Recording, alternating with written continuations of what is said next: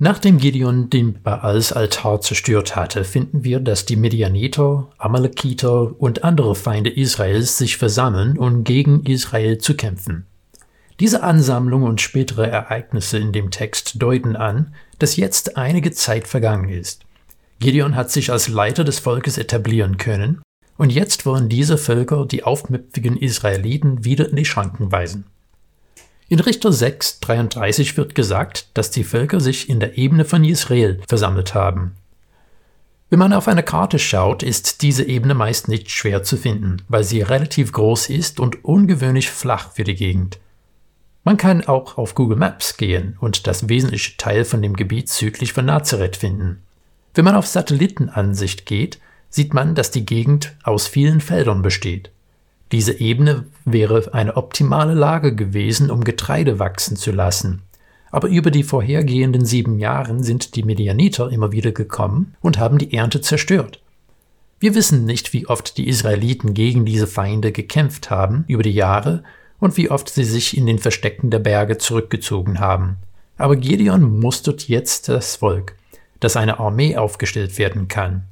Es ist vielleicht bezeichnend anzumerken, in Richter 6, 34 lesen wir, dass der Geist Gottes Gideon erfüllt hat, aber gleich zwei Verse später meldet er, Gideon, wieder Zweifel an.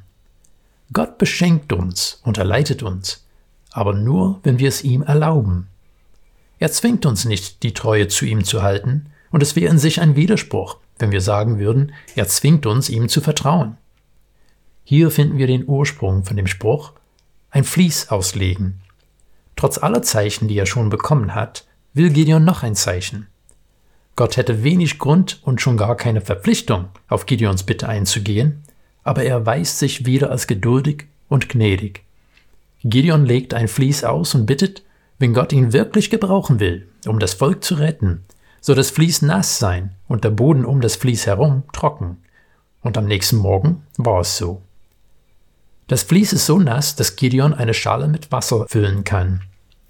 Gideon klingt etwas kleinlaut, als er fragt, aber um ganz sicher zu gehen, bittet Gideon, dass er am nächsten Tag andersherum sein mag.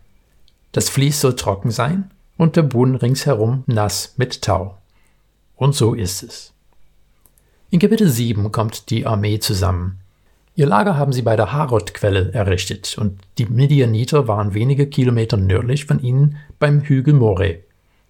Gott spricht wieder mit Gideon mit einer Botschaft, die er bestimmt nicht hören wollte. Der Herr sagte zu Gideon, die Leute, die du bei dir hast, sind zu zahlreich, als dass ich Midian in ihre Hand geben könnte. Sonst könnte sich Israel mir gegenüber rühmen und sagen, meine eigene Hand hat mich gerettet. Gideon soll alle, die Angst haben, nach Hause schicken. Und plötzlich sind 22.000 von 32.000 weg.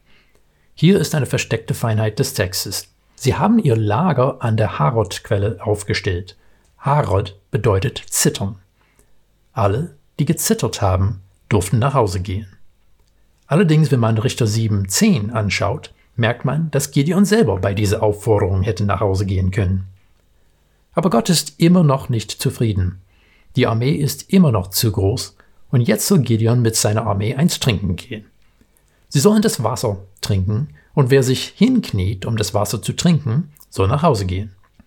Es ist nicht, dass diese Leute etwas falsch gemacht hätten. Es ist einfach Gottes Weg, um sicherzustellen, dass ein Sieg nur ihm zugerechnet werden kann.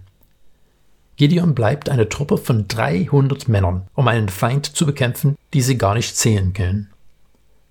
In Richter 7,10 sagt Gott zu Gideon, wenn du dich immer noch fürchtest, dann geh zu dem Lager der Medianiter rüber und achte auf das, was du dort hörst. Gideon geht zurück und gibt damit zu, dass er sich fürchtet. Aber als er dort am Rand des feindlichen Lagers hockt, hört er, wie ein Medianiter einem anderen erzählt, dass er einen Traum hat, in dem ein Laib Brot durch ihr Lager hin und her gerollt ist, bis es gegen ein Zelt stößt und dieses Zelt auf den Kopf gerollt wird. Der andere Medianiter sagt, das bedeutet nichts anderes als das Schwert des Israeliten Gideon, des Sohnes des Joasch. Gott hat Midian und das ganze Lager in seine Hand gegeben. Daraufhin finden wir Gideons passendste Reaktion überhaupt auf Gottes Handeln. Er warf sich nieder und betete. Jetzt geht Gideon gestärkt zu seinem Lager zurück und sammelt seine 300 Männer für den Kampf.